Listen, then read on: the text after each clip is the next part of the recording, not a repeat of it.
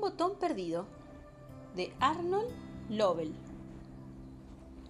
Sapo y Cepo se fueron a dar un largo paseo.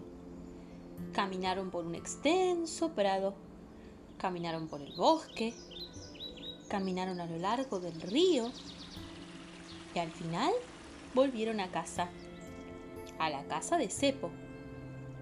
¡Oh no! dijo Cepo. No solo me duelen tanto los pies, sino que he perdido un botón de mi chaqueta. No te preocupes, dijo Sapo.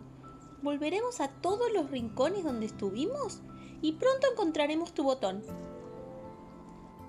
Volvieron al extenso prado y empezaron a buscar el botón entre la hierba. ¡Aquí está tu botón! gritó Sapo. Ese no es mi botón, dijo Cepo. Ese botón es negro. Mi botón era blanco. Cepo se metió el botón negro en el bolsillo. Un gorrión bajó volando. Disculpa, ¿has perdido un botón? Yo encontré uno. Ese no es mi botón. Ese botón tiene dos agujeros. Mi botón tenía cuatro. Cepo se metió el botón de dos agujeros en el bolsillo y volvieron al bosque a mirar por todos los oscuros senderos. Aquí está tu botón, dijo Sapo. Ese no es mi botón, gritó Cepo. Ese botón es muy pequeño. El mío era muy grande. Cepo se metió el botón pequeño en el bolsillo. De pronto, un mapache salió de atrás de un árbol. He oído que están buscando un botón, dijo. Aquí tengo uno que acabo de encontrar.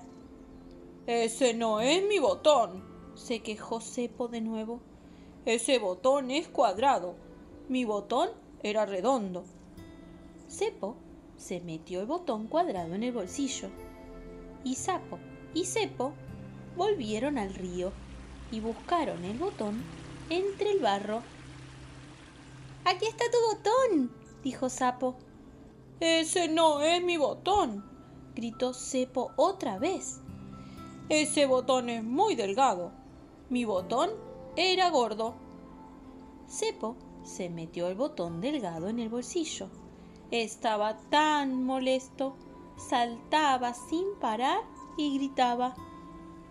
El mundo entero está cubierto de botones y ninguno es el mío. Cepo se fue corriendo a casa y dio un portazo.